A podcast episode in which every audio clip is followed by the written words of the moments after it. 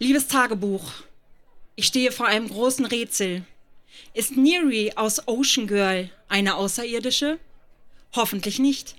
Und wenn, dann wird es ja immer spannender. Ich wünsche mir nur, dass noch über 50 Folgen kommen. 50 war für mich eine sehr hohe Zahl damals. Ich würde so gerne nach Australien fliegen. Hin- und Rückflug würden 3000 D-Mark kosten. Nur Australien liegt auf der anderen Seite der Erde. Hier ist eine Zeichnung. Das kann nun nicht jeder sehen, aber ich malte die Erde. Australien, Deutschland, 20.000 Kilometer. Ganze 20.000 Kilometer sind diese beiden Länder voneinander entfernt. In Australien wird nämlich der Film gedreht und die Schauspieler leben dort. Warum muss eine tolle Person immer so weit weg sein? Aber eins ist sicher. I love Ocean Girl.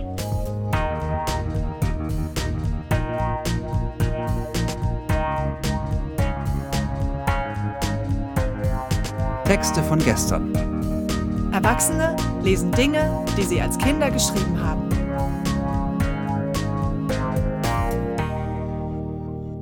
Texte von gestern ist eine Veranstaltungsreihe, bei der ganz normale Leute auf die Bühne kommen und Texte vorlesen, die sie als Kinder, Jugendliche oder junge Erwachsene geschrieben haben. Das können Tagebücher sein, Briefe, Kurzgeschichten, Gedichte, Schulaufsätze, Wunschzettel, Fanfiction oder oder oder. Inhaltlich sind keine Grenzen gesetzt. Texte, die man in dem Moment mit himmelhoch jauchzendem Pathos verfasst hat und die uns heute zeigen, wie wir die Welt damals gesehen haben. Wir erinnern uns, wie es für uns damals war und feiern gemeinsam die Tragödien, Absurditäten und die Kleinigkeiten des Aufwachsens. Aliana liebte Ocean Girl, als sie elf war, und schrieb darüber in ihrem Tagebuch. Ocean Girl war eine australische Serie über die außerirdische Neri, die alleine auf einer Insel lebt, mit Buckelwalen sprechen kann und sich mit den zwei gleichaltrigen Söhnen einer ansässigen Meeresbiologin anfreundet. Bei unserer Show auf dem Bergfest von Flux FM hat Aliana einige Tagebucheinträge vorgelesen und uns daran erinnert, wie es war, mit elf Jahren Fan von etwas zu sein. So. Dann, einige Zeit später, sind fast 50 Folgen vorbei. 9.4.1996, ein Dienstag. Liebes Tagebuch. Wenn ich es schon damals gewusst hätte, hätte ich mich viel früher darauf eingestellt. Ich hätte auch nie gedacht, dass man so traurig sein kann bei so etwas. Ich werde sie alle nur in den alten Folgen sehen können. Aber irgendwann hat ja alles ein Ende. Seit es das gibt, warte ich ab der Sekunde, wo es zu Ende ist, immer auf den nächsten Tag, um es wiederzusehen. Mein allergrößter Traum, sie kennenzulernen und dass sie alle meine Freunde werden. Alle. Aber 20.000 Kilometer sind eben kein Klacks. Für mich, Aliana Jakobs, zumindest nicht. Noch nie zuvor fühlte ich mich so wie jetzt. Es ist ganz anders. Aber ich darf nicht daran denken. Ich muss die Zeit genießen, in der es noch bei mir ist. Sie wissen alle gar nicht, dass es mich gibt. Aber ich weiß, dass es sie alle gibt. Es wird mich nie verlassen. Ocean Girl. 12.04.1996. Liebes Tagebuch. Ich möchte nach Australien und die Schauspieler von Ocean Girl kennenlernen. Immer wieder sitze ich hier und weine. Ich glaube sogar schon daran, bei Gewinnspielen, wo man eine Reise um die Welt zu reisen, eine große Chance zu haben. Ich war sehr verwirrt. Ich löchere meinen Papa schon immer mit Fragen von Australien. Es lässt mich nicht mehr in Ruhe. Ab Mittwoch ist Ocean Girl zu Ende. Immer wieder weine ich heimlich in meinem Zimmer, weil ich mir wünsche, dass es noch tausend Folgen gibt und dass ich sie alle kennenlerne. Aber mir glaubt sowieso niemand, dass mir das alles schwer im Herzen liegt, dass Ocean Girl ab Mittwoch zu Ende ist. Aber Papa sagt, wenn ich wirklich nach Australien will, dann schaffe ich es auch. Jetzt hoffe ich auch nur noch, dass ich beim ZDF Erfolg habe und dass Robin und Oliver Cresswell meine Freunde werden. Ich bitte Gott, Aliana. Als Anekdote, ich habe einen Brief an den ZDF geschrieben, weil ich dachte, wenn die Schauspieler nicht meine Freunde werden können, dann vielleicht die Synchronsprecher.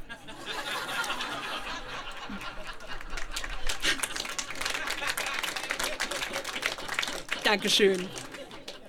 11.05.1996.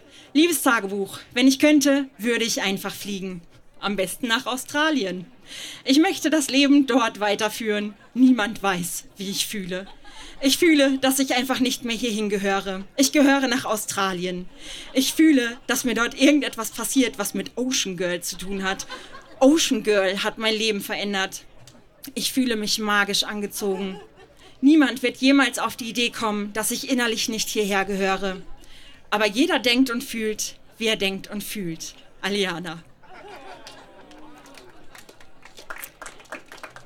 So, dann ähm, musste ich versuchen, diesen Schmerz zu verarbeiten. 12.05.1996.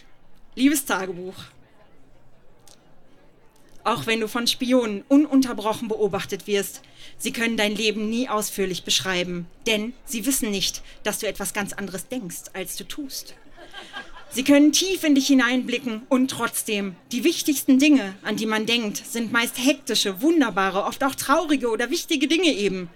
Du versteckst sie im Hinterkopf, um etwas Schönes in die Gedanken zu bringen. So kann selbst ein Spion, der tief in dich hineinblicken kann, doch nicht erkennen, was in dir vorgeht.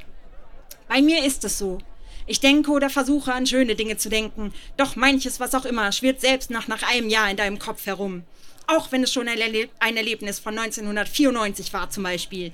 Du wirst es vielleicht, wenn du Pech oder Glück hast, auch noch im Jahre 1996 in deinem Kopf haben.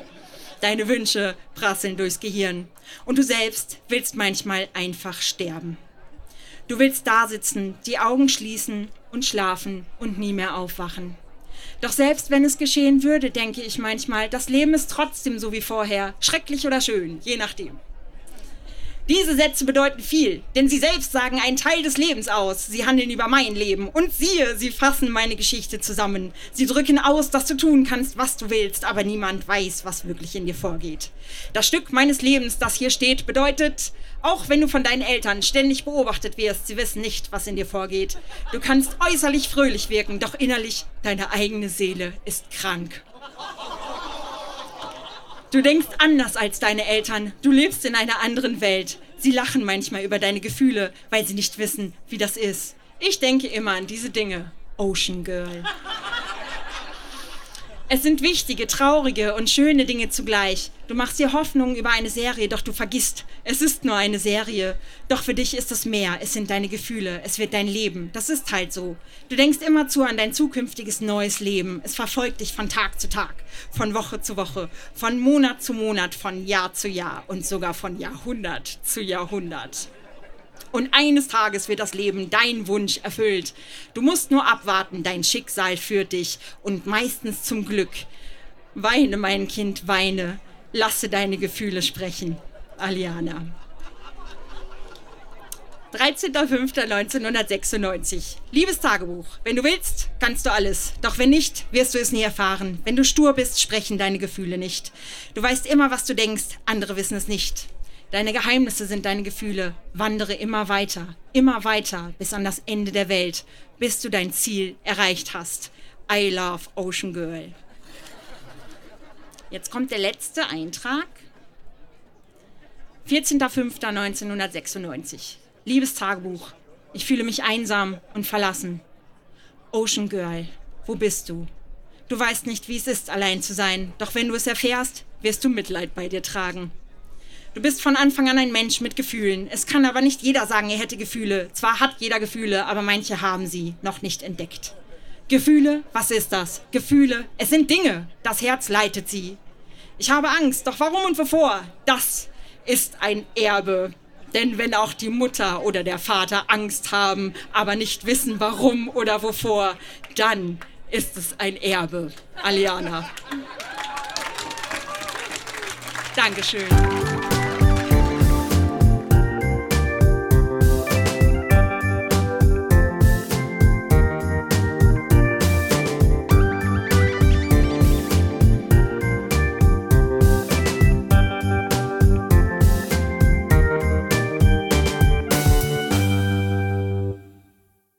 Als Sibylle 14 war, hat sie für ihre Schulklasse eine Hitparade beim Schulfest organisiert und über die Vorbereitungen, das Programm und die Show selbst eine Art Protokoll geführt.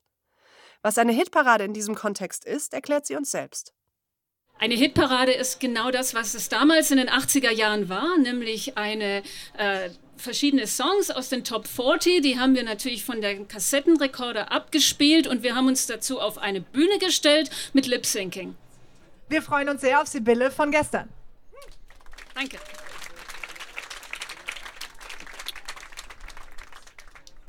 Montag, 21.05.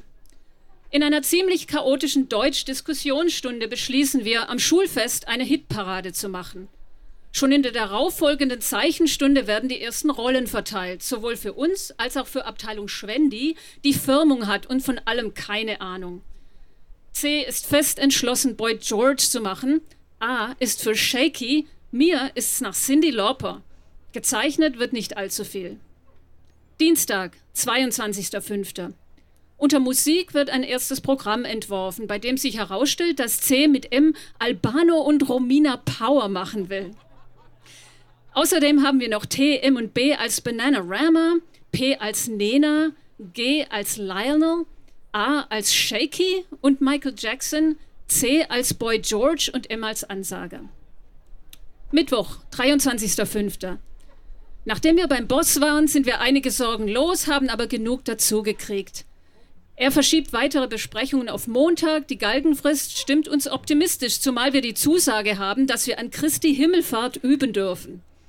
Vor Erdkunde entscheidet sich C für Barclay James Harvest, was aber nichts zu sagen hat, da er bereits nach der Stunde F.R. Davids Words viel geeigneter findet. Shaky fällt aus Zeitgründen flach. Freitag, 25.05. A teilt mir mit, dass er nicht mitmachen will, wenn er keine Bühne hat.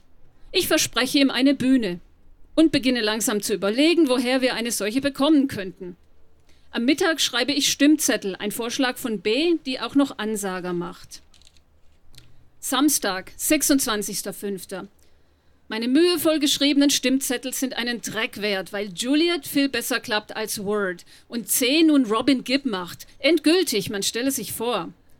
A und G wollen mal wieder aussteigen und ich wende meine gesamte Überredungskunst an, bis sie halt doch wieder zusagen. Sonntag, 27.05. Ich ziehe Stimmzettel ab und zerschneide sie. Stumpfsinnig. Montag, 28.05. Nach einer kurzen Conversation mit Herrn Ö sind wir doch sehr beruhigt. Wir entschließen uns für die Top 6 in der Hoffnung, dass der Boss uns mittendrin schon nicht unterbrechen wird, auch wenn es statt 15 bis 20, 30 bis 25 Minuten dauert. Dienstag, 29.05. M sagt als Ansager ab, weil er keine Zeit zum Üben hat. In der Klasse herrscht Großverleih, weil jeder alles von jedem hat, nur nicht sein eigenes Zeug. Mittwoch, 30.05. A sagt, dass wir am Donnerstag ins Atrium zum Üben können. Sein Vater verspricht uns die Bühne der Band. Falls jemand an der Notwendigkeit von Lateinstunden zweifelt, so hat er hier Beweise für deren Wichtigkeit. Wir stellen ein Programm zusammen und besprechen Unklarheiten. In der Pause sausen S und ich bei strömendem Regen zu Herrn B hinüber, das war der Hausmeister, der uns freundlicherweise den Schlüssel zum Gummi überlässt. Das war noch, damals ging das noch. Donnerstag, 31.05. Zwischen 13.45 Uhr und 14.15 Uhr trudelt nach und nach mehr oder weniger verregnet alle Stars ein. Wir ziehen uns im Klo um und üben dann im Atrium. Dem Ansager, der doch kam, wachsen fast graue Haare, weil die Kollegen von der Technik diverse Schwierigkeiten mit dem Playback haben. Bis auf einige Aufregungen, Unauffindbarkeit der Schulschlüssel, Massenandrang in der Sternwarte, macht's aber allen großen Spaß und unter dem Mikroskop betrachtet ist ein Erfolg nicht zu übersehen. Freitag, 1.6. Langsam wird's ernst. Wir quatschen den ganzen Vormittag. B's Mutter stiftet für den Gewinner aus dem Publikum eine Kassette. Frau L. erklärt sich bereit zu fotografieren, obwohl sie noch nicht weiß, um was es sich handelt. Samstag, 2.6. Bei Frau L. lüften wir das Geheimnis. Nachdem sie eine halbe Stunde lang vergeblich versucht, Französisch zu unterrichten, dürfen wir Plakate aufhängen. In der zweiten Stunde pilgern wir mitsamt Stereoanlage hinunter zu Zimmer 31, wo wir unter Frau B.s Aufsicht alles noch einmal proben. Es gibt noch eine Zugabe. M und C, alias Echo Echo, nur dein Clown. Vom Boss erfahren wir, dass die Bühne draußen ist, was uns bei dem strahlenden Sonnenschein gar nicht unrecht ist. Am Mittag sind wir bereits vor 14 Uhr wieder da und versuchen noch einmal zu proben. Um circa Viertel nach drei haben wir Mädchen unsere zwei Pflichttänze absolviert. Ähm, das hatte ich vergessen, da stand dann aber danach in der Zeitung, dass sich die Mädchen aus der Mittelstufe ihr tänzerisches Können in einer Jazzgestaltung zur Schau gestellt haben. Ähm, genau, an vernünftige Beschäftigung oder gar Üben ist jetzt nicht mehr zu denken, da jetzt alle vom Lampenfieber gepackt sind. Herr Ö gibt uns eine Galgenfrist bis 16 Uhr. Ich verhindere zum letzten Mal, dass A uns im Stich lässt. Je näher der Zeiger der Uhr der vier rückt, desto weicher werden unsere Knie. Um vier Uhr ist es aber dann plötzlich vorbei. Wir drängeln uns raus. Die Massen im Schulhof drängen sich dichter. Am Anfang des ersten Liedes gibt es noch technische Schwierigkeiten, aber dann läuft alles glatt. Der ganze Mist, den wir bei allen Proben gebaut haben, ist vergessen. Zum ersten Mal klappt alles, sogar ein Schnelldurchlauf am Schluss. Das Publikum ist begeistert. Herr K. dreht einen Videofilm. Wir verteilen Stimmzettel und flüchten dann ins Zimmer 31, wo wir erstmal tief Luft holen, erleichtert, weil es so ein Erfolg war und ein bisschen verdattert, weil das, worauf wir uns zwölf Tage lang gefreut haben, zu schnell vorbeigegangen ist. A wird Sieger und bereut gar nicht, dass er doch mitgemacht hat. Wir räumen noch das teilweise bis zur Unkenntlichkeit verwüstete Zimmer 31 auf und können endlich essen, ohne Angst zu haben, dass der Magen alles wieder hochschickt. Montag, 4.6. Der Alltag hat uns wieder. In der Zeitung ist ein Bild von Banana Rama, unter das ein besonders geistreicher Journalist Cindy Lauper Girls geschrieben hat. In der Pause hängen wir das letzte Plakat ab und werden fast sentimental. Die begeisterten Reaktionen von Lehrern, Eltern und Schülern tun dann aber doch ganz gut. Im Zeichnen besprechen die Kerle, was sie in der nächsten Hitparade machen. Dienstag, 5.6. Das dicke Lob von Frau S. ist noch für uns nochmal wie Honig auf der Zunge. Frau K. sagt, dass der Film gut geworden ist und dass wir ihn nach den Ferien sehen können. Donnerstag, 5.7., also einen Monat später. Nachdem wir ungefähr 20 Minuten hin und her spulen, finden wir tatsächlich die richtige Stelle auf dem Videoband. Auch wenn der Film akustisch nicht ganz einwandfrei ist, tja ja, wird er doch mit ziemlichem Interesse verfolgt. Und das ist dann auch wirklich das allerletzte, das mit unserem Projekt zu tun hat. Wir können nur warten auf das Schulfest 1985. Danke.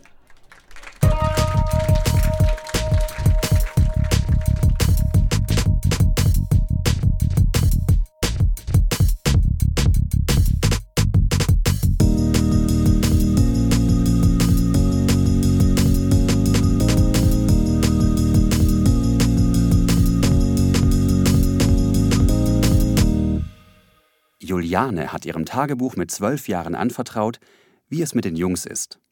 So viel vorweg, es ist kompliziert. Donnerstag, 1. November 1984. Heute war mein Geburtstag, ich bin zwölf Jahre alt geworden. Ich habe dich, mein liebes Tagebuch, heute bekommen. Und jetzt will ich etwas in dich hineinschreiben. Bei uns in der Klasse bringt fast jeder Kuchen mit in die Schule, der Geburtstag hat, und verteilt ihn in der Klasse. Ich hatte aber keinen Kuchen mit, sondern Printen. Das sind keksähnliche lange Stangen. Und mir war auf dem Weg zur Schule sogar schlecht, weil ich keinen Kuchen mit hatte. Aber als mir Julia dann gesagt hat, dass man auch was anderes mitbringen kann, wurde mir wieder besser. Und als sich dann alle auf die Printen stürzten, war mir überhaupt nicht mehr schlecht. Aber jetzt will ich von meinem Geburtstag schreiben. Wie jedermann in der Klasse weiß, bin ich in Mirko verliebt, aber er liebt nicht mich, sondern Maike.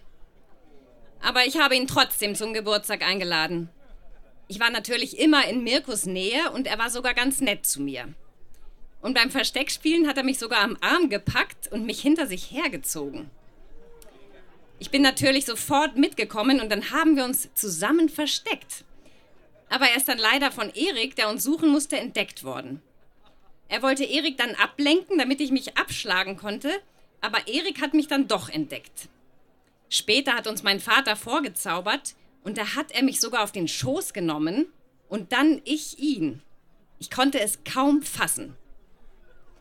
Ich, Anna und Solveig hatten im Keller eine Geisterbahn aufgebaut und da sind die Kinder dann alle durchgegangen. Manche hatten sogar Angst. Es war ein sehr schöner Tag. Aber jetzt will ich schlafen. Safi und Iris schlafen heute bei mir und die quasseln immer. 2. November 1984. Mirko war heute immer nur mit Julia und Nicole zusammen und da dachte ich, dass er mit mir Schluss gemacht hat. Samstag, 3. November. Heute hatten wir nur vier Stunden Schule, weil ja Samstag ist. Wir haben ja eine Erdkunde-Epoche und da hat sich Mirko neben mich gesetzt. Er hat mich den ganzen Unterricht immer angestarrt. Aber später sind wir dann alle in die Aula gegangen und haben Eurythmie von einer Gruppe aus München gesehen. Und da hat Julia mir gesagt, dass Mirko ihr gesagt hat, dass er mich nicht so gut findet. Da war ich zutiefst erschüttert. Aber ich habe gesagt, das macht nichts. Die Eurythmisten haben das Märchen Der Jüngling und das goldene Vlies vorgespielt. Das war toll. Sonntag, der 4. November. Julia hat mir ja gesagt, dass Mirko ihr gesagt hat, dass er mich nicht so gut findet. Aber vielleicht hat Julia ihn gefragt, hat Julia ihn gefragt, wie er mich findet, und er wollte es nur nicht zugeben. Heute ist Sonntag und wir haben eine lange Radtour gemacht. Montag, der 5. November. Heute habe ich Julia auf dem Nachhauseweg gefragt, ob das wirklich stimmt, dass Mirko gesagt hat, er fände mich, er fände mich nicht so gut. Und da hat sie gesagt, dass sie das tausendmal schwören könne und dass er sogar gesagt habe, er findet mich ätzend. Da habe ich sie gefragt, warum er mich dann wohl auf den Schoß genommen hat. Da meinte sie, vielleicht wolle Mirko mich nicht beleidigen. Aber das glaube ich eigentlich nicht, denn er bräuchte mich dann ja nicht gleich auf den Schoß nehmen, nur weil er mich nicht beleidigen wollte. Außerdem hat er auf der Geburtstagsfeier gesagt, man muss wissen, dass er sehr gerne Schokolade isst. Er, wär, er wäre nur noch mit Schokolade und Juliane beschäftigt. Mittwoch, 7. November. Gestern habe ich nichts in dich hineingeschrieben, mein liebes Tagebuch. Es ist auch nichts sehr Interessantes passiert.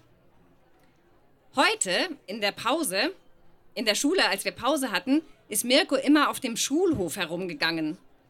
Und dann ist er die kleine Mauer, die ein paar Meter vor dem Fluss, der an unserer Schule vorbeifließt, der Wanze, hinuntergesprungen. Als er gerade hinter den Bäumen, die an der Wanze stehen, verschwinden wollte, hat er sich nochmal umgedreht und mir so niedlich zugelächelt, dass mein Herz wie ein Feuer aufflammte. Safi hat auch gesagt, er sah sehr süß aus. Seine Zahnspange blitzte in der Sonne. Samstag, der 10. November. Heute hat Mirko mir gesagt, unsere Klasse redet nur noch in Geheimsprache. Illewich, Lillewih, Dillewich, Nillewich. Das heißt, ich liebe dich nicht. Schade. Später hat mich Herr Löwe im Unterricht neben Benjamin gesetzt, vor Mirko, weil ich immer mit Jan so rumgealbert habe. Aber da habe ich mit Benjamin immer so rumgealbert. Aber das hat Herr Löwe anscheinend nicht gemerkt oder er wollte mich nicht schon wieder umsetzen. Benjamin hat mich plötzlich gefragt, ob ich ihn noch liebe. Da sagte ich, nein, wieso? Da antwortete er, aber ich liebe dich doch auch. Liebe mich doch. Ich bin doch so schön. Ich wusste nicht, was ich sagen sollte. War das ernst oder tat er nur so, um zu wissen, wie ich darauf reagiere? Plötzlich sagte er, so, ich will dich jetzt küssen. Und das tat er prompt auch. Als er fertig war, ich habe mich mit Händen und Füßen gewehrt, da sagte er beleidigt, küss mich doch auch. Da antwortete ich wütend, ich setze mich gleich woanders hin. Da fragte Mirko, der hinter mir saß, was ist denn bei euch los? Da sagte Benjamin das. Da sagte Mirko, aha, Bella. Das war der Spitzname von Benjamin. Dann hat Benjamin seine Stifte immer durchgebrochen. Und da kam Timo und hat meinen Wachsstift durchgebrochen. Da habe ich ihn am Genick gepackt und gedrückt. Da kam Robert Fröhlich und hat mich am Genick gepackt. Da habe ich nur noch Dollar gedrückt. Da hat er auch noch Dollar gedrückt. Und da habe ich lieber losgelassen. Da hat er mich auch losgelassen. Und da kam Lars und hat mir noch mehr Stifte durchgebrochen. Da bin ich hinter ihm hergerannt, um ihn zu verkloppen, aber ich habe ihn nicht gekriegt. Wir mussten alle nachsitzen.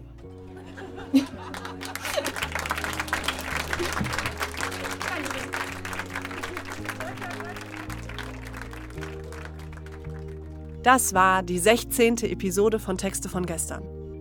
Die nächste Folge mit Highlights aus unserer Show in der Hamburger Joko Bar kommt in zwei Wochen. Am 9. Dezember sind wir wieder im Berliner Monarch zu Gast. Wir freuen uns, wenn ihr kommt, ob zum Zugucken oder zum Mitmachen. Alle Infos zu unseren Veranstaltungen findet ihr wie immer auf unserer Facebook-Seite oder auf textevongestern.de. Und wir freuen uns, wenn ihr euren Freunden von uns erzählt, die Facebook-Seite liked, den Podcast in der App eures Vertrauens bewertet oder uns auch einfach nur zuhört. Ermöglicht wird dieser Podcast von der Lauscher Lounge. Die Lauscher Lounge ist ein Hörspielverlag, ein Veranstalter von Live-Hörspielen und Lesungen und ein Podcast-Label. Auf lauscherlounge.de findet ihr alle Infos zu den anderen Veranstaltungsformaten und Podcast-Kanälen.